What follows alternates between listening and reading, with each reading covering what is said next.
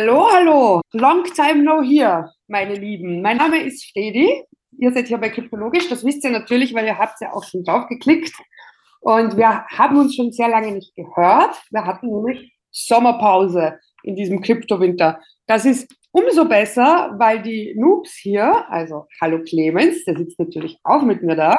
Halli, Hallöchen. Äh, ich glaube, Clemens, du hast dich genauso wenig wie ich jetzt irgendwie informiert über Krypto und was jetzt passiert ist im Sommer, oder? Äh, ich habe, nein, eigentlich relativ wenig. Ich habe nur mitbekommen, dass es jetzt nicht ganz so toll war. ja, ja, also genau, wir sind wieder quasi auf Null, so als wären die vorigen Folgen nie passiert. Nein, natürlich nicht, aber wir lassen uns jetzt schon erklären, was passiert ist in der, im, im Sommer, was passieren wird. Und zu diesem Zwecke haben wir dem Lukas da, unseren Nerd. Hallo Lukas. Hallo. Und wir haben einen wundervollen Gast, der mich wahnsinnig freut, äh, nämlich die Sophia. Hallo, freut mich, dass ich da sein darf. Sehr gerne. Die Sophia kennt, kennt ihr höchstwahrscheinlich aus der Blockchain-Folge. Die findet ihr eher unter den ersten Folgen. Ich kann man mich verbessern, aber ich glaube, die dritte oder vierte Folge zum Thema Blockchains, da spricht die Sophia zu Thema Blockchains. Und heute werden wir besprechen, was ist eigentlich so passiert, während Clemens äh, und ich uns die Sonne auf dem Bauch haben strahlen lassen und unsere Investments mal nicht angeschaut haben. Fangen wir vielleicht generell genau damit an, was ist jetzt im Sommer passiert? Warum sind alle traurig? Wir, wir haben es damals schön formuliert. Ähm, es ist zwar jetzt sehr heiß, also im Sommer war es sehr heiß, aber der Kryptowinter beginnt, man kann schon spüren. Das war auch, glaube ich, die letzte Folge, bevor wir in die Sommerpause gegangen sind, wo wir gesagt haben, ähm, das tut es nicht unterschätzen. Äh, diese Kryptowinter-Geschichten äh, haben gerade so Sophia und ich, wir haben das schon mehrfach erlebt. Ähm, ich habe es, glaube ich, einmal, äh, einmal öfter erlebt als die Sophia. Und jedes einzelne Mal habe ich auch den Fehler gemacht, dass ich das unterschätzt habe, wie lang das andauern kann und wie stark das sein kann. Also einerseits, das kann viele, viele Monate sich äh, in die Länge ziehen, bis da wieder mal ähm, was Interessantes passiert, bis die Preise nach oben gehen, bis neue Projekte starten ähm, bis das Interesse wieder, wieder ganz groß da ist. Also aktuell ist das Interesse, wenn man äh, auf Google schaut, äh, Bitcoin zu googeln, ist, ist, extrem gering, also es äh, ist extrem eingebrochen. Das korreliert halt auch mit dem, mit dem Preis, muss man sagen. Und ja, jetzt ist äh, der Kryptowinter da. Einige Leute haben, keine Ahnung, 90 Prozent verloren, eine, einige haben 80 Prozent nur verloren, einige haben viel, waren das jetzt 90 Prozent oder 19 Prozent? 90, 19 wäre, wenn wir im Aktienwesen wären. Aber auch, auch da schaut es schlimmer aus als, als, als 90 Prozent? Puh. Ist aber wirklich ein eiskalter Kryptowinter jetzt, oder? das ist mich auch traurig gemacht. Nur also 90 Prozent vom All-Time-High, also vom allerhöchsten Preis, den, den, man, den man halt mitten in dieser, in dieser also Krypto neigt ja zu Bubbles, ja. Also es ist immer so, dass es über, übertrieben groß äh, explodiert und dann es sind überall die Headlines in allen Zeitungen von irgendwelchen Leuten, die halt extrem viel Geld gemacht haben. Dann kommen alle Leute dazu und dann sind einige schon halt ein bisschen spät dran und dann kommt irgendwas, was es auslöst. Dieses Mal war es ganz konkret eigentlich wirklich eine furchtbare Situation, die halt uns ein bisschen das vor Augen ähm, äh, zeigt, was wir ähm, für einen Markt erlebt haben. Also das konkret mit ähm, dem, was, was mit Terra Luna passiert ist, wie das implodiert ist. Ja, voll. Äh, Lukas, Entschuldige, wenn ich da kurz reingrätsche. Ähm, vielleicht machen wir kurz einen Recap. Ähm, wie hat denn das Ganze begonnen eigentlich, wenn wir uns zurückerinnern? Der Kryptowinter hat begonnen, konkret dadurch. Also im Prinzip, ähm, du hast diese Phasen im, im, bei Bitcoin. Das sind nicht so, dass, äh, dass es Gesetze sind, dass das immer, immer wieder so, so sein wird, aber du hast immer diese vier Jahresphasen. Du hast immer so circa einige Monate bis zwei Jahre sowas eine Bubble-Phase, äh, wo halt letzten, letzten Sommer, ähm, also 2021 war es dieser DeFi-Sommer, also Decentralized Finance Sommer, wo relativ viel passiert ist. Dann sind die Dinge gekommen, die NFT-Geschichten gekommen. Und ähm, im Falle von Terra Luna, das muss ich jetzt gerade sagen, der, der, der Gründer davon, Doc One, der ist jetzt gerade gesucht äh, bei Haftbefehl und ist so freundlich zu, zu sagen, dass das äh, alles nicht stimmt und das ist ja total, total gemein und politisch äh, gegen ihn. Aber im Prinzip, im Prinzip war so, er hat halt ein instabiles, algorithmisches Stablecoin-Projekt gestartet, das konkrete Schwächen hatte. Wenn man groß genug ist und das, äh, diese Schwäche äh, effizient ausnutzen kann, konnte man eben Terra Luna in die Knie zwingen. Eben das, das sogenannte Depegging, also das ist von, das, der Peg heißt, es ist ein Dollar wert, die, die, die Stablecoin. Und so wie er es gestaltet hat, gab es Möglichkeiten zum Angriff und diese, äh, diese Angriffe sind passiert. Also du brauchst relativ viel Kapital dazu.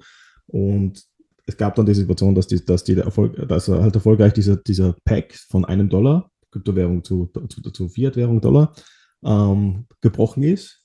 Und wenn der quasi zu weit weg geht von 1, kann, kann man sagen, äh, bricht Panik aus. Weil es einfach äh, äh, jene Form von Stablecoin ist, die algorithmisch funktioniert, wo man versucht, mit einem, verschiedenen Möglichkeiten, sowas wie bei DAI zum Beispiel, ist es äh, einfach, man gibt Kredite und Zinsen, die man anpasst auf das ganze Niveau damit es ähm, sich bei einem Dollar einfädelt. Hier bei Terra Luna gab es halt eine, eine zweite Kryptowährung, die im Preis auf, äh, raufstieg oder runterstieg, die, die Menge sich erhöht oder reduziert hat, damit es ein, ein Gleichgewicht hat. Und dieses Gleichgewicht ist effizient auseinandergebrochen. Das war sozusagen der erste Dominostein, der gefallen ist. Genau. Der zweite war, die waren einer der größten Besitzer von Bitcoin. Ich finde es ja absurd eigentlich so mit dem, quasi die Idee von einem Stablecoin eigentlich durch dieses Pack, also dieses zu an den Dollar eben zu koppeln, eigentlich soll das stabilisieren und dadurch, dass halt dann quasi entkoppelt wurde, ist halt dann quasi die Hölle losgebrochen. Ist nach hinten losgegangen, diese Idee. Äh, es gibt viele gute, sehr gute Stablecoin-Projekte. Äh, Gerade der allerbeliebtesten aktuell ist USDC von Circle, wo auch jetzt BlackRock, also einer der größten Vermögensverwalter der Welt, investiert ist. Die machen das anders da. Da gibst du einen echten Dollar rein und bekommst einen digitalen Dollar, also eine Kryptowährung raus. Im Fall von äh, Do Kwon und äh, Terra Luna war das halt nicht so der Fall, sondern es ist über Annahmen und ähm, Marktkräfte und so weiter es ist funktioniert und äh, im Prinzip war das Problem, diese, diese Annahmen, Marktkräfte, die haben Schwächen gehabt. Du hast ähm, den Pack so weit wegbringen können, dass Leute in Panik geraten. Wenn sie in Panik geraten, fühlen sie selbst dabei, dass das Ding implodiert und innerhalb von vier Tagen war Terra Luna einfach tot. Problem war, zweiter Dominostein, die hatten eine Riesenmenge Bitcoin und die hatten dann die Notwendigkeit, in kurzer Zeit Bitcoin zu verkaufen. Was, wie wir wissen, Bitcoin ist der große äh, Be-All, Do-All, ähm, die, die, größte Kryptowährung ähm, und alle anderen Kryptowährungen sind in der Form korreliert mit, mit dem Preis von Bitcoin. Wenn Bitcoin runterschießt, kannst du sicher sein, dass nahezu alles andere auch unten schießt und wenn nicht noch stärker als Bitcoin selbst. Das heißt, wir sind jetzt in deiner Zusammenfassung, sind, befinden wir uns gerade im Juli circa, oder? Ich kann mich noch erinnern, da war Ethereum irgendwo bei 800 Dollar oder so, oder 900 Dollar. Sehr weit unten auf alle Fälle. Ja, das ist runterknallt. Und Bitcoin ja auch, glaube ich, bei, weiß nicht, bei 17.000. Du mhm. weißt das sicher besser. In die Richtung, ja. Also da ist das Kartenhaus ein bisschen zusammengebrochen. Das Kartenhaus haben wir erst dann eben zu sehen bekommen, weil dann ist das nächste passiert, der nächste Dominostein sowas wie Free Arrows Capital, also ein extrem wichtiger äh, Krypto-Investment-Fonds oder Hedgefonds in der Richtung. Mhm. Er, die haben extrem spekuliert, die, beiden, die beiden Jungs, die dahinter stecken. Und die waren extrem verbunden, verknüpft mit ganz vielen anderen großen Unternehmen, haben quasi Kredite aufgenommen und das Geld irgendwie äh, gut oder schlecht investiert. Bei Celsius und bei Free Arrows Capital wissen man, dass man dass die Investments teilweise nicht nachvollziehbar waren, Hochrisiko waren. Im Vordergrund warst du Kunde eines ähm, DeFi-Unternehmens. Äh, der Begriff macht keinen Sinn, weil wenn es Decentralized Finance ist, warum dann wieder ein zentralisiertes Unternehmen? Die haben ähm, Geld der Kunden genommen, die haben das an FreeOS Capital verliehen. FreeOS Capital hat das vernichtet, äh, hat Fehler gemacht. Äh, wir haben dann erst danach gesehen, wie zum Beispiel Celsius implodiert ist und pleite gegangen ist, äh, dass da ganz viel untereinander Geld verliehen wurde und Geld verloren wurde und dass jetzt ganz, ganz viele Unternehmen ähm, an der Pleite stehen. Das ist also dann, als nächstes war dann Genschill, die ganz, ganz groß waren, sowas wie Hodlnaut oder aktuell das deutsche Nuri. Der Nuri ist auch am, am, am Eingehen, also das wird vermutlich jetzt nicht mehr, nicht mehr gerettet werden, das wird vermutlich äh, sterben. Bei Celsius wissen wir es noch nicht, äh, bei Galaxy Digital wissen wir es noch nicht, da ist noch ein bisschen Geld vorhanden. Ähm, jedenfalls quasi das Gleiche, was wir 2007, 2008 in der Finanzkrise gesehen haben, nochmal im, im Schnelldurchlauf in der Kryptowelt. Frage an die Expertin. Hast du das genauso aufgenommen, äh, wie das abgelaufen ist, wie das jetzt der Lukas erzählt hat, oder ähm, hast du da noch andere Eindrücke gehabt? Also ich habe das genauso wahrgenommen. Ich habe aber auch nicht nur wahrgenommen, dass halt quasi die Unternehmen davon betroffen waren. Natürlich ist da viel Blödsinn passiert, aber auch Personen, die halt ihr Geld quasi an, vor allem in dem, in dem System von den letzten beiden äh, gehabt haben.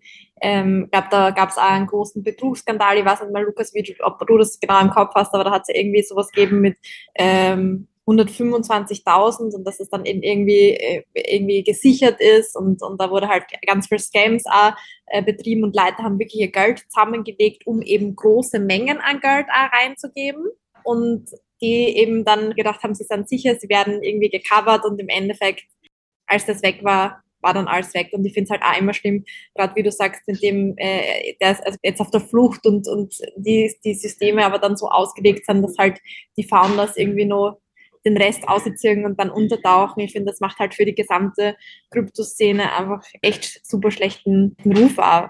Und wir haben das schon gesehen äh, mit ganz früher mit der, mit der Crypto Queen, mit der Missing Crypto Queen. Ich glaube, ihr habt dazu eher mal, dazu haben wir auch schon mal, glaube ich, geredet, dass, dass dann sowas wieder passiert. Also quasi Leute, dass sie einfach selbst rausziehen, retten und, und dann ist halt einfach ein Ratenschwanz an Personen und Businesses, denen die wirklich ganz, ganz viel verlieren und sowas ist einfach sehr reckless. Jetzt habe ich eine Verständnisfrage. Es ist ja bekannt, dass in der Kryptoszene ganz, ganz viele gescheite Programmierköpfe stecken. Und wir haben ja von Folge 1 gelernt, investiere nur dann, wenn du das White Paper kennst. Also wenn du dir das Konzept durchliest. Ist da keiner vorher draufgekommen von all den Leuten, die da investiert waren, dass das vielleicht in die Hose gehen könnte? Ja. Hm. Muss man, treffen wir folgende Unterscheidung. Wir haben ja schon gelernt, Krypto und Blockchain sind sehr, sehr, sehr transparent, weil ich auf der Blockchain alles nachschauen kann und damit viele Dinge weiß. Uh, was wir jetzt also aufgezählt haben, uh, Free House Capital, Celsius, Galaxy Digital, Nuri, Hodlnaut, die Geschichten, die größeren, es gibt auch kleinere, das sind alles private Unternehmen. Und teilweise eben sowas wie Celsius, der einen Eindruck erweckt hat, uh, der Alexander Maschinski, der Chef davon, der hat den Eindruck erweckt, das wäre auch die, als wäre das dasselbe. Ähm, die Leute, die jetzt ähm, dort pleite gegangen sind damit, die äh, lernen jetzt einen Unterschied, nämlich, äh, dass ich hier jetzt ein unbesicherter Kreditgeber bin an Celsius. Dass ich quasi, ähm, das steht auch in die, im Kleingedruckten natürlich, ähm, dass ich das Geld an sie geben, gegeben habe und das Geld dürfen sie verwalten für mich. Also das ist nicht mehr meines, das gehört des Celsius und wenn die pleite gehen, dann habe ich vielleicht Glück, dass ich noch einen Teil davon zurückbekomme, wenn das Ganze äh, durchs Insolvenzverfahren geht, aber das ist der Unterschied. Und sobald es eben sowas wie Celsius berührt, dann ist es die Transparenz weg. Dann ist das nicht mehr so der Fall. Und wir wissen eben, ähm, dass da alles Mögliche noch passiert ist, mit, mit, wo das Geld noch rausgezogen wurde von den eigenen Mitarbeitern, obwohl es nicht mehr erlaubt war, quasi, obwohl die schon in Insolvenz waren und schon Withdrawals, also äh, Abzüge von den von den ganzen blockiert haben. Furchtbar. Und wir wissen zum Beispiel jetzt, äh, da gibt es eine Website, äh, ich weiß jetzt nicht nennen, aber bei Celsius äh, sind 14.000 Seiten ähm, publik geworden äh, in diesem Insolvenzverfahren, wo sie drin sind. Und da stehen jetzt auch die ganzen Leute, die da investiert haben und was sie äh, gekauft haben, wie viel Geld sie verloren haben. Jemand hat eine Website baut, wo du einen Namen eingeben kannst und kannst dann schauen, wie viel, wie viel die Person verloren hat. Also das ist schon richtig skandalös. Genau, wir sind weggegangen von dem, was wir immer gesagt haben. Smart Contracts, Blockchain, dezentrale Protokolle, so wie AVI. AVI ist nichts passiert zum Beispiel. AVI ist ein äh, Smart Contract äh, basiertes Protokoll. Ist, da gibt es kein Unternehmen, wo da, wo irgendwie die Transparenz verloren geht, sondern ist alles on-chain. Und schon, und da kannst du ganz genau sehen, äh, einerseits, was passiert ist und dass dort eben nichts passiert ist. Das Ding lebt weiter und hat keine Probleme. Und äh, mit Avi habe ich zum Beispiel auch gleich sagen können, dass Hodlout pleite ist, weil äh, die, die Renditen, die du bekommst zum Verleihen von Geld, von Kryptowährungen, äh, die transparent einsichtlich waren bei Avi, hast du die sind extrem eingebrochen und gleichzeitig sind so Plattformen wie Hodlout immer noch so gewesen, dass sie ganz hohe Renditen versprochen haben. Aber ich habe nicht, nicht sehen können, woher die Rendite ist. Da gibt es diesen neuen Spruch, den, äh, der heißt, uh, if you do not know where the yield is coming from, you are the yield. Also die haben vermutlich diesen, diese hohen äh, Gewinnversprechen online behalten auf der Webseite, damit sie noch irgendwie Geld reinbekommen. Waren in, im Prinzip ein, ein Pyramiden, also, also Layer, also ein Fractional Banking, da war nicht genug Geld da, um, um alle Ansprüche zu äh, befriedigen und sind dann auch jetzt gerade in, am Pleite gehen. Aber das ist doch ganz gut. Also das haben wir mit der Astrid besprochen in unserer letzten Folge und auch mit der, wir hatten ja auch eine Rechtsanwältin da, die sich mit Betrug und sowas auseinandersetzt. Das war die. Lela. Lela, genau. Und das ist doch eigentlich ganz gut, wenn so ein The Purge stattfindet und mal diese ganzen äh, Betrugssysteme, die dann ja während des Highs, während, während halt Bitcoin, während unser Podcast auch entstanden ist, da war ja Bitcoin und alles äh, drumherum sehr in, in aller Munde weil das ja gerade gut gelaufen ist und dadurch sind halt viele ähm, Betrugsmaschen äh, entstanden und die werden jetzt quasi halt ausgesiebt. Natürlich sehr traurig für den kleinen äh, Investor und Investorin, ähm, die da drauf reingefallen sind. Aber grundsätzlich ist das doch ganz gut, wenn das gesäubert wird, oder sehe ich das falsch, Sophia? Ähm, also gesäubert. Also ich finde halt, äh, man kann das so sehen und ich finde das auch eine Art und Weise, wie man die Perspektive drauf legt. Also ich finde halt quasi die Perspektive gut, dass die weg sind, äh, wenn, wenn aber Player in am System so einen Schaden hinterlassen, wie es eben jetzt da passiert ist mit Luna, dann ist es einfach für, für, für die Community als a whole einfach ähm, beschissen. Oh, sorry, jetzt habe ich beschissen gesagt im Podcast, aber it is, what it, it is what it is. Aber ihr wart ja, oder Lukas und Fredi, ich glaube, ihr wart ja beide bei der PTC. Ja, genau. Äh, in Innsbruck. Wie war denn da die Stimmung bei euch? War der Kryptowinter spürbar oder eher nicht so? Äh, also das dir der Lukas dann eher beantworten, weil ich war nur zum Trinken dort, aber wir waren auch in New York. Und die, die, Stimmung zum Trinken war gut. ähm, aber wir waren in New York und darüber würde ich dann nämlich auch gerne reden, weil wir also betrachten das jetzt immer sehr kleinteilig, aber eigentlich äh, in New York sind auch ganz oft so Worte gefallen wie Rezession und wie der gesamten Wirtschaft geht es gerade nicht ganz so gut. Ähm, darüber würde ich dann später auch noch mal gerne reden. Aber Lukas, ja, stimmt. Wie war die Stimmung bei der Bitcoin-Konferenz? Das weiß ich ja eigentlich nicht. Überleitung, danke Fredi. Also die BTC 22, kurz zur Erklärung, das ist die größte deutschsprachige Konferenz, äh, wo es nur um Bitcoin geht. Die ist von Peter Taschler und seinem Team in, ins Leben gerufen worden. Die hat in Innsbruck stattgefunden. Das war für mich besonders cool, weil meine Bitcoin-Masterarbeit habe ich um die Ecke geschrieben damals auf der Sovi Innsbruck, auf der Wirtschaftsuniversität quasi von uns.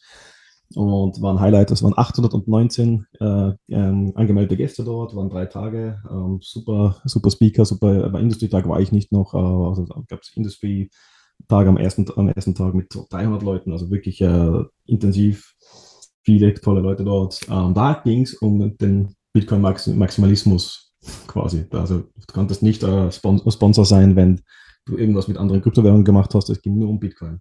Und das war natürlich ganz, ganz, ganz interessant. Das war so richtig, ähm, dass genau gewusst, jeder, jeder, der hier ist, der hat einerseits ähm, wirklich äh, eine lange Reise hinter sich, dass er hier, hin, hier hinfährt. Der hat äh, relativ äh, nicht so günstiges Ticket äh, bezahlt. Also die waren wirklich äh, mitten im Kryptowinter komplett überzeugte Leute, die da wirklich ähm, auf den Kryptowinter nichts gegeben haben und weitergemacht haben und ähm, du hast ganz viele tolle Sachen, Sachen erlebt. Du hast wirklich so gesehen, also das ist, entwickelt sich eine alternative Szene hier. Das ist, das, man kennt sich untereinander immer mehr. Die, die, die Themen, die, die da sind, sind geht es um, nicht um Bitcoin selbst, da geht es um die Weiterentwicklung von der Persönlichkeit, da geht es um, um, um, äh, Philosophie, da geht es um, um Geldtheorie, da geht es um eben Kritik an der aktuellen Situation, wo wir gerade drin sind. Und wir sind in keiner guten Situation. Also wir haben ja auch eine Folge zur Inflation gemacht. Äh, das ist nur schlimmer geworden.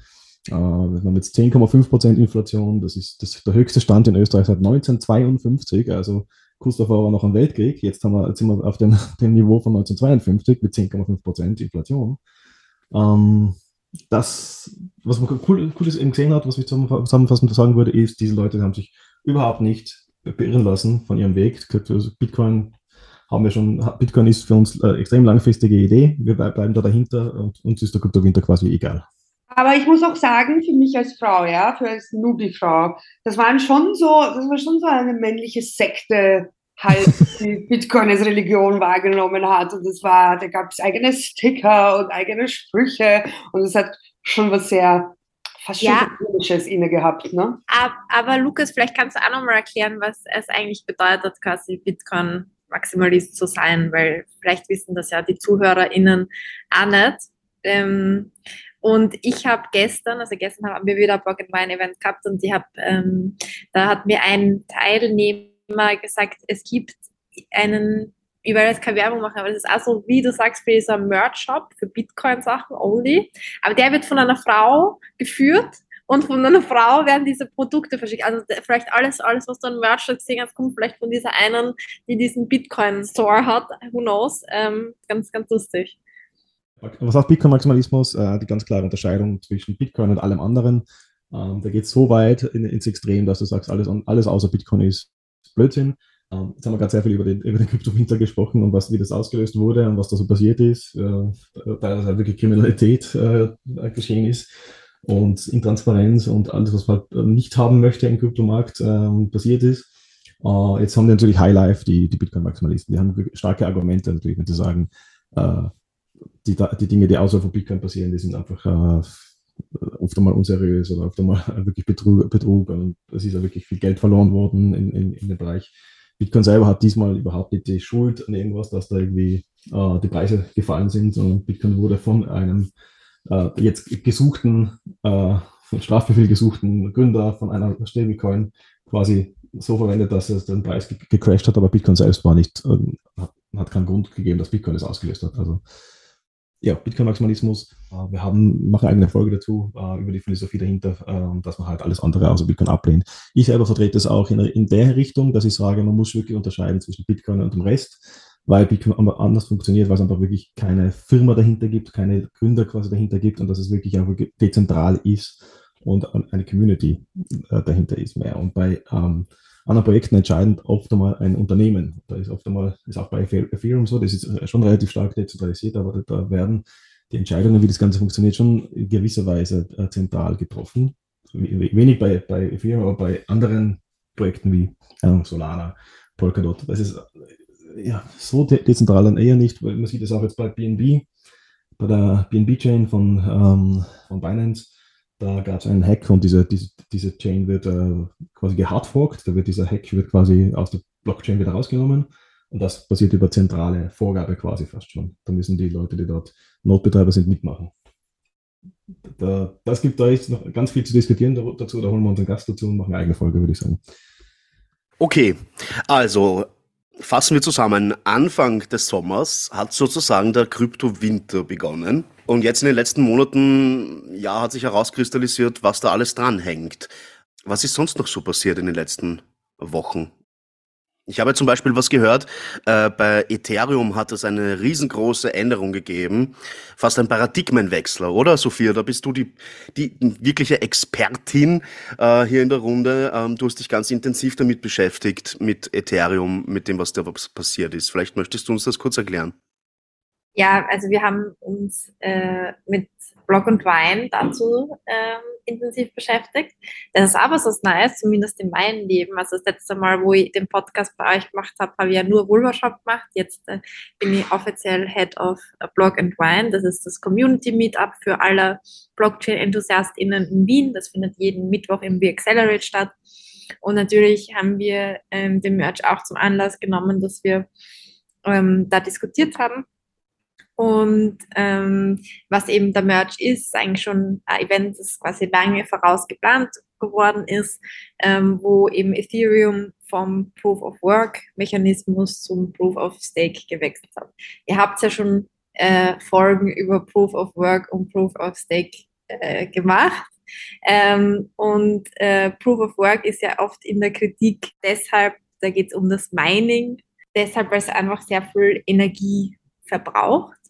Und äh, der Energieverbrauch ist ja was, was eigentlich auch vor allem in Mainstream-Medien über Bitcoin sehr stark kritisiert wird, vor allem in hinsichtlich, dass äh, unsere, in unserer Gesellschaft also Klimaschutz immer ein größeres Thema wird. Deswegen wurde das auch viel gefeiert, dass Ethereum jetzt zu Proof of Stake wechselt. Proof of Stake ist einfach ein anderer Validierungsmechanismus. Da geht es nicht mehr darum, dieses Puzzle zu lösen, also diese Gleichung zu lösen, also mit der Computing Power hineinzugehen und zu sagen, ich versuche dieses erst die Nadel im Heuhaufen zu finden, sondern man hat einfach äh, sogenanntes Staking, wo Validatoren ähm, Transactions approven. Und je nachdem, was das Stake ist, desto höher ist es halt, dass du als Validator für eine gewisse ähm, Transaction dann ja, ausgewählt wirst und dann validieren die Validatoren die Transaction. Das ist nicht so, dass diese Computing Power aufgewendet werden muss, äh, um die Transaktionen zu validieren. Okay, klingt aber jetzt einmal voll äh, kompliziert. Wer ist da, wer ist da so ein Validator? Kann ich, kann ich, kann ich, bin ich ein Validator? Na, na, also, also Vali allein das also Wort finde ich schon geil. Wann ist man ein Validator? Na, ein Validator braucht halt einen, einen, einen gewissen Stake, also du musst halt einen gewissen Einsatz besitzen, um quasi als Validator tätig zu, zu werden. Also ich brauche gewisse Summe Geld, genau. um hier überhaupt das approven zu können. Genau, genau. Also du musst der Validator werden, quasi, indem du dir einen Stake setzt. Deswegen heißt es ja Proof of Stake. Und ähm, Steak, sowas zum Essen oder? Nein, nein, nein, nein, nein da geht es eher in, in, in Richtung Staking setzen. Something is at stake, Einsatz, ja. So. Ah, ich liebe es, mich so richtig blöd zu stellen. Äh, naja, es klingt kompliziert, aber um es einfach zu machen, es wurde halt extrem gefeiert, dass Ethereum jetzt endlich umsteigt, endlich weniger Energie verbraucht. Ich glaube, es war überall die Rede davon, dass halt 99 Prozent weniger Energie verbraucht wird. Es wurde extrem gefeiert, vor allem von Leuten, die nicht so stark in der Blockchain-Szene sind. Also ich persönlich finde das grundsätzlich auch, auch, auch, ganz gut, aber also es hat natürlich auch vor- und Nachteile, sagen wir so, und auch berechtigte Kritik, die halt dann eben immer wieder gekommen ist, ist, dass es quasi nicht so dezentralisiert sind, dass halt Validatoren dann viel Macht haben. Also dass halt das Validatoren-Pool, also die, quasi die, die Validatoren viel Macht besitzen und dann kommt halt wieder das Gegenargument, dass quasi auch in, in Bitcoin du halt diese Mining-Pools hast mittlerweile, die auch das Ganze ein bisschen weniger dezentral machen. Aber es war halt eine große Diskussion und mir ist vorkommen in den Medien war es ziemlich einseitig von vor allem gehypt und ich finde deswegen umso besser, dass wir es geschafft haben bei Block and Wine ein bisschen so eine Diskussion auch zu führen in, in Richtung, was sind eigentlich so die Vor- und Nachteile. Also ich bin eher, glaube ich, auf der Seite, die das auch stark feiert, dass es jetzt die Möglichkeit gibt, weil ich glaube halt ganz viele, vor allem öffentliche Aktoren oder Firmen oder so, werden halt, oder gerade in einer Generation, wo halt dieses Umweltschutzthema immer wichtiger wird, werden halt vielleicht von sowas abgeschreckt und viele sagen vielleicht, okay, ich will jetzt kein Kunstprojekt mit NFTs machen, weil ich bin irgendwie abgeschreckt. Äh, und ich meine, da hat es bis jetzt auch Möglichkeiten gegeben, aber es ist natürlich schon was anderes, wenn einer der größten Blockchains, ähm, Ethereum, da jetzt umsteigt und quasi sagt, so, kannst bei uns machen, ohne dass du das Mining hast und ohne dass du den bösen Energieverbrauch hast. Ich feiere das ja auch natürlich, bin großer Umweltschützer, leidenschaftlicher äh, Klimaaktivist, könnte man fast meinen. Ähm, Finde es natürlich gut, wenn weniger Energie aufgebraucht wird. Zum Thema Ethereum habe ich aber mitbekommen, eben, dass zum Beispiel Nico Jilch, ja auch ein großer Name in der Szene in, in Wien und Österreich, der sehr kritisch ist gegen das neue ähm, Proof at Stake, wenn ich das richtig aufgefasst habe. Dazu hätte ich ganz gerne euren Einblick. Und noch kurz zum Verständnis, wie viele Validatoren gibt es da und wer ist das? Also wie kann man sich das vorstellen? Weil ich denke natürlich dann auch gleich wieder, wenn es da ein paar Einzelpersonen gibt, die das überprüfen. Einzelpersonen haben ja immer auch eigene Interessen, oder? also die Einzelpersonen sind gar nicht so das Problem, sondern es sind wirklich die Großen, die Daten viel Macht haben. Das ist ja mit den Mining Pools so, dass das Problem nicht in der Dezentralisierung, sondern gerade in der Zentralisierung, wenn große Exchanges zum Beispiel ähm, viel Power haben. Und ich glaube, wir haben da diese Pie-Chart gehabt. Vielleicht können wir die einen Show Notes verlinken, not sure. Ich weiß gar nicht, wie viele Validatoren warst du das, Lukas? Hast du das im Kopf? Oder wie da die. Verteilung war? Also geben tut's 444.000 äh, Validatoren circa derzeit. Ähm, und diese, diese Konzentration, äh, 60 Prozent in der Richtung ähm, von Ethereum Staking, äh, sitzt halt bei vier Entitäten. Also es ist Garken, Lido Finance, Coinbase und Binance. Diese vier großen Exchanges, die haben wir schon lange angeboten, dass du eben deine äh, Ethereum, deine Ether-Token äh, staken kannst die haben, weil sie halt so große Marktmacht haben, weil halt die ganzen Leute auf den Exchanges äh, ihre Ether-Token äh, haben, haben die dort über, über 50 Prozent der ganzen Ethereum-Staking-Token, äh, also Ether-Token, sorry. Und ja, da sagt man jetzt natürlich, ja, die, wenn vier äh, Unternehmen, die miteinander einerseits untereinander zusammenarbeiten könnten, kollaborieren könnten oder die halt betroffen sind von Regulation, von, von dass, dass Staaten auf sie einwirken können, was sich aber auch gezeigt hat in die Richtung, dass er das, äh, diesen dezentralen äh, Charakter von Ethereum wegnimmt. Ja, also das ist einer der größten Kritikpunkte, glaube ich, und da geht es eben, eben genau darum, dass halt nicht kleinere das Problem sind, kleinere Einzelne, sondern eben ganz diese großen Shares von dem Ganzen, die quasi, weil wenn du einen gewissen Anteil halt das System kontrollierst, dann, dann kontrollierst du halt alles. Und wenn sie die zusammenschließen, dann. Wobei man eben sagen ähm, muss, diese Zahlen musst du betrachten, während halt alles ruhig ist und nichts äh, Wildes passiert. Aber wenn jetzt zum Beispiel ein Staat daherkommt äh, in den USA, Coinbase sagt hier, das und das müsst, müsst ihr jetzt machen ähm, und die haben 15 Prozent oder sowas haben die von, von allen ähm, Stake-Tokens. Stake dann kannst du davon ausgehen, dass die nicht mehr lange 15 Prozent haben. Das gleiche ist bei Mining Pools auch. Die, das kann man immer kritisieren, dass, dass es ein, eingeschränkte Dezentralisierung wäre. Aber was man schon mehrfach gesehen hat, wenn ein Mining Pool zu groß wird, äh, oft einmal haben die sich teilweise selbst verkleinert, haben die selber gesplittet oder haben, oder die, die Miner sind rausgegangen, sind in einen anderen Pool gegangen. Das ist natürlich immer austariert, dass die, dass da niemand die, die Vorherrschaft übernimmt. Und das kannst du bei, bei nichts ganz so leicht, aber das kannst du auch bei, bei Ethereum Staking äh, davon ausgehen, dass halt diese 15 Prozent, die jetzt drin sind, in ruhigen Phasen, falls irgendwas ist, werden halt ganz viele Leute sich ihre Coins dort abziehen. Ähm, Freddy. Ja. Checkst du, was da abgeht? Ha, nein, nicht, aber ich bin noch nicht drinnen. Ich glaube, wenn wir dann mitten in der Staffel dann fragen, dann weiß ich es. Aber vor allem wollte ich sagen, dass wir nicht ganz so untätig waren im Sommer. Wir haben nämlich äh, im August, und das wär, wird unsere nächste Folge sein, genau das Thema behandelt. Proof of Stake versus Proof of Work, beziehungsweise die, der Oberbegriff dieser Folge ist, wie grün ist Bitcoin wirklich oder wie umweltschädlich ist Bitcoin wirklich. Das haben wir mit der Frau Gera aufgenommen aus Deutschland, die dafür eine Spezialistin ist. Also wenn, wenn wir da jetzt so eine Werbeschaltung für die Folge, die dann in zwei Wochen ab dieser Folge kommt, äh, machen können, dann unbedingt da reinhören. Da wird es genauer nochmal betrachtet, ähm, was jetzt die umweltschädlichen Faktoren denn so wären. Und ähm, da glaube ich, wenn ich mich richtig entsinne, haben wir auch ganz besonders eben über Proof of Stake und Proof of Work gesprochen, weil jetzt, jetzt pocht mein Kopf auch äh, sehr. Ähm, was ich aber noch fragen wollte, und deshalb zurück zu meiner New York-Trip, ähm, wo ganz viele Leute eben gemeint haben, der ganzen Wirtschaft geht's nicht so gut. Ne? Wir haben Inflation. Ähm, es ist ja nicht so, dass nur der Bitcoin-Preis fällt und der Ether-Preis gefallen ist, oder? Ich, Übrigens, nach diesem Merch ist der Etherpreis nicht mehr raufgegangen, oder doch? Gefallen. Gefallen! Shit! Das ist schlecht für mein Portfolio. Aber da wollte ich halt fragen, wie seht ihr das als Experten, zumindest mit Kryptos, aber Kryptos ist ja eingebettet in unseren Wirtschaftssystemen. Ähm, wie seht ihr das jetzt mit einer Rezession? Wie seht ihr das jetzt mit anderen Wirtschaftssachen. Sind wir in einer Rezession? Seht ihr das düster oder könnte sich das eh bald erho erholen? Oder? Also, was die Fredi an angesprochen hat, ähm, wir, Frederika und ich, wir waren in New York am Smart Contract Summit äh, 2022.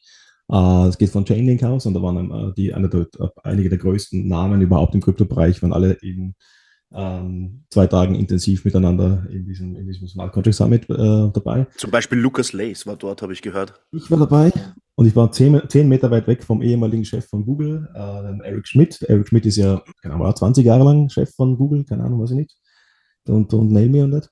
Ähm, der hat dann, der ist jetzt Berater, quasi Advisor bei Chainlink. Äh, der ist dann mit Sergei Nazarov zusammengesessen an der Bühne und da haben sie darüber gesprochen, also ich war da relativ weit vorne, habe einen der letzten Plätze ganz vorne noch bekommen. Da fragt er auch in die Runde, Eric Schmidt, äh, wie die Leute das sehen, sind wir in einer Rezession und es hat wirklich überwältigend jeder in dem, in dem Raum von, keine Ahnung, 800 Leuten, 1000 Leuten laut Ja ge geantwortet. So richtig so, yes, we are. da hast du schon gesehen und der hat dann auch nur noch gegrinst und gesagt, ja, ihr wisst eh Bescheid quasi. Und ja, also das, das ist ganz besonders deshalb wichtig, weil wenn wir jetzt über die vier Phasen, also die vier Jahresphasen geredet haben, ja, diesen Kryptowinter. Das ist der erste Kryptowinter jetzt gerade, wo wir in einer Rezession quasi gleichzeitig sind, wo wir ja, neben Pandemie noch Krieg aktuell auch noch dazu haben, jetzt ähm, ist eine neue Situation. Also du hast die, die, die ersten vier Jahresphasen, die, das jetzt also drei haben wir schon abgeschlossen.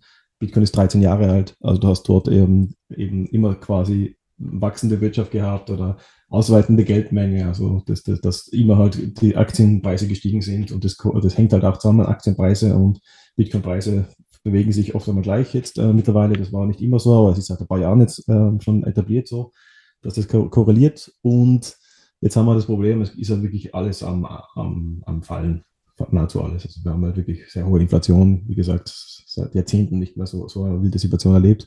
Wir haben Unternehmen, die pleite gehen, wir haben schwierige Situation, wir haben äh, äh, Arbeitsmarkt, der schlecht dasteht, Aktien fallen, Immobilienpreise fallen auch schon äh, in verschiedensten Regionen.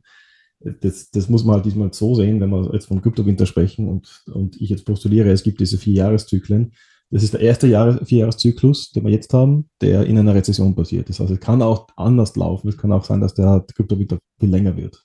Ja, also laut der äh, Astrid Wullard, unserer letzten, äh, haben wir da gehört, irgendwas von zwei Jahren, ne?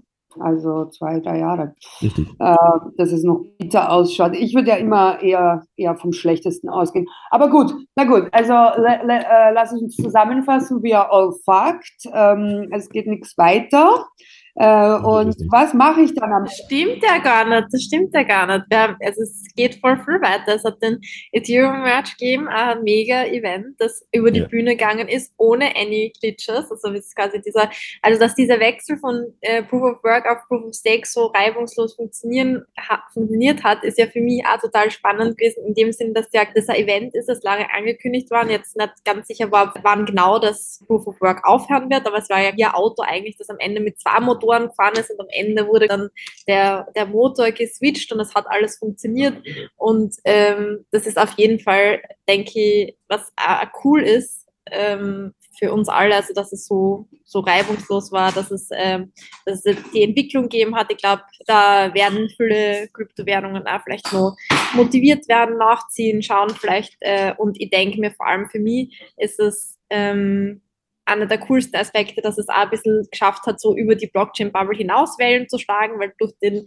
Klimaaspekt hat es vielleicht auch ein paar mehr Mainstream-Medien äh, interessiert. Und auch wenn es jetzt ziemlich kritisch gegenüber Bitcoin vielleicht war, denke ich, dass eben gesamtheitlich vielleicht mehr Leute was über Bitcoin und Blockchain gelernt haben, weil, weil quasi alleine, wenn du einen Artikel über den Merch liest und über Proof of Work und Proof of Stake, die meisten Menschen, die haben das glaube ich schon öfters gehabt, wissen ja nicht einmal, dass es mehrere äh, Arten von Blockchains gibt, dass es mehrere Arten von äh, Validierungsmechanismen gibt und dann halt im Endeffekt äh, jemand, der das liest, setzt sie automatisch damit auseinander, dass es nicht nur die eine Blockchain gibt und nicht nur Bitcoin, sondern auch andere Sachen.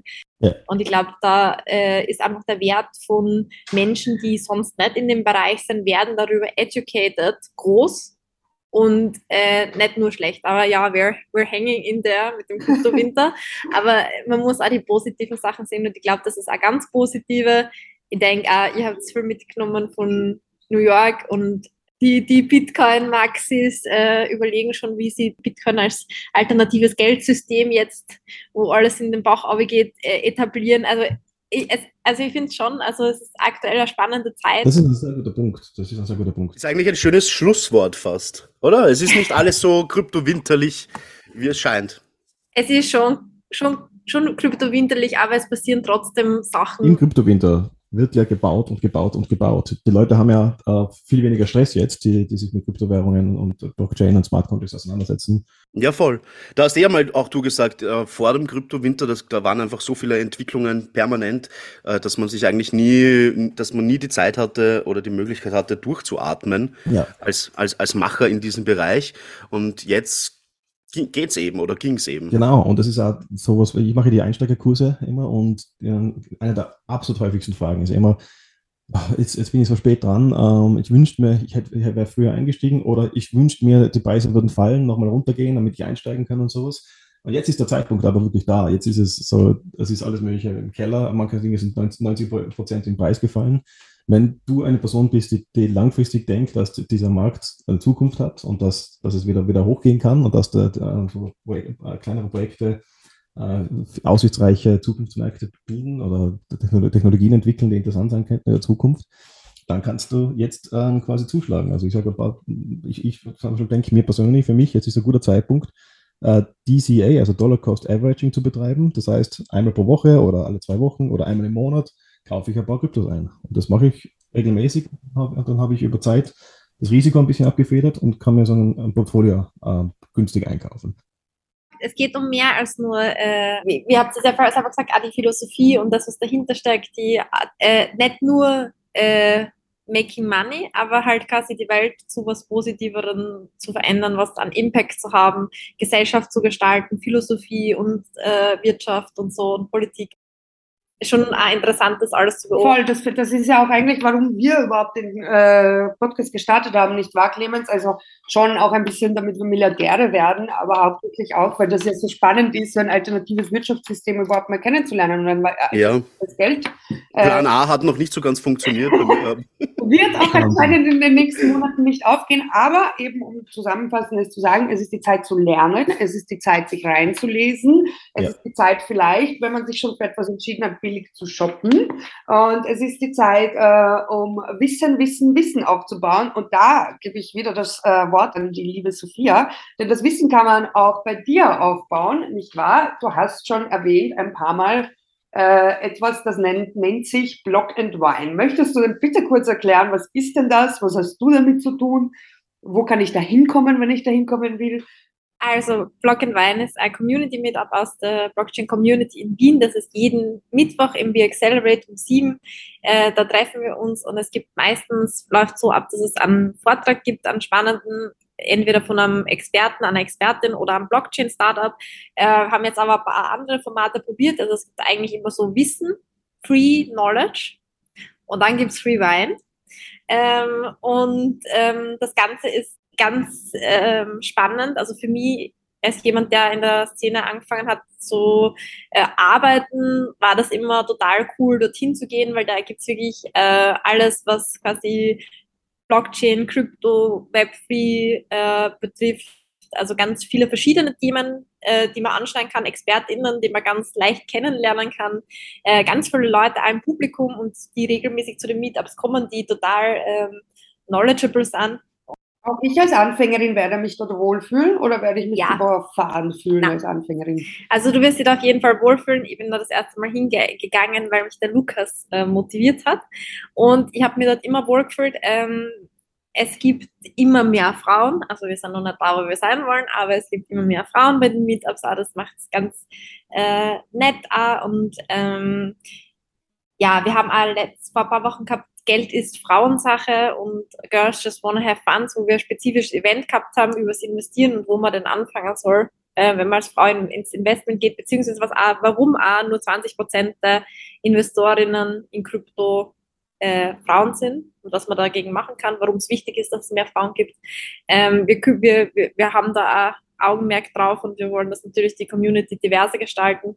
Und es ist halt cool, weil es ist, es ist zwar Wissen, aber es ist auch mit dem Wein ein bisschen Networking, ein bisschen ähm, casual, ein bisschen, man kann sie mit ExpertInnen austauschen und muss nicht äh, quasi selbst schon super renommiert in dem Bereich sein und wen man da alles kennenlernen kann für jemanden, der jetzt quasi neu in dem Bereich war. Ich war da sehr erstaunt und war super, super happy, als ich gefragt worden bin, ob ich das jetzt machen kann seit Anfang September ähm, moderiere das jetzt auch und ähm, das ist wirklich ähm, eine coole Eventserie, nicht nur weil ich das jetzt mache, aber war schon davor in der Community und, und macht sehr viel Spaß und ich kann auch schon ankündigen, dass wir jetzt bald noch einmal ein neues Format haben werden, das nennt sich Blog and Start. Da geht es dann spezifisch um äh, Blockchain-Startups.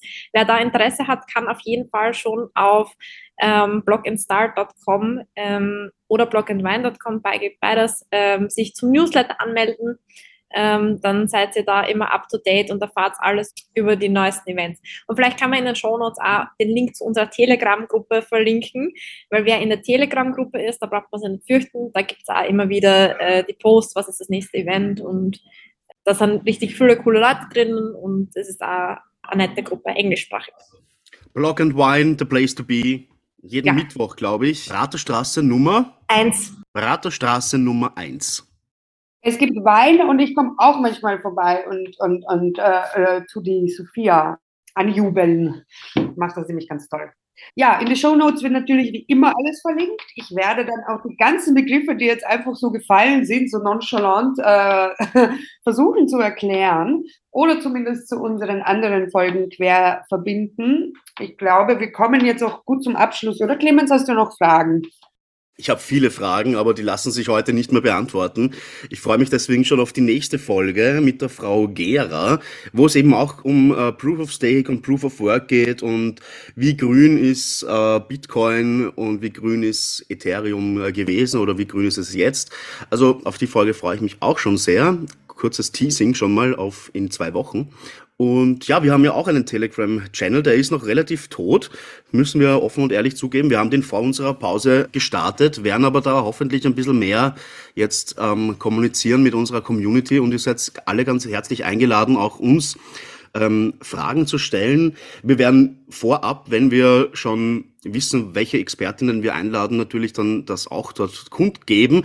Und ihr habt dann die Möglichkeit, ja, Fragen direkt an die Expertinnen dann zu richten, was ich eigentlich ganz cool finde, weil hat man ja auch nicht immer die Möglichkeit dazu. Und äh, Social Media, ähm, Da gebe ich weiter an unsere Social Media ähm, Chefin, die Fredi. Du hast da alle Infos. Sehr gerne. Und zwar heißen wir auf Instagram crypto.logisch. Auch da kann man uns Fragen zukommen lassen. Man kann uns grundsätzlich überall Fragen zukommen lassen.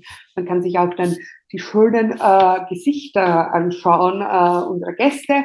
Ähm, man kann äh, dort uns liken, kommentieren. Wir machen dann immer wieder Stories und Hintergrundinfos.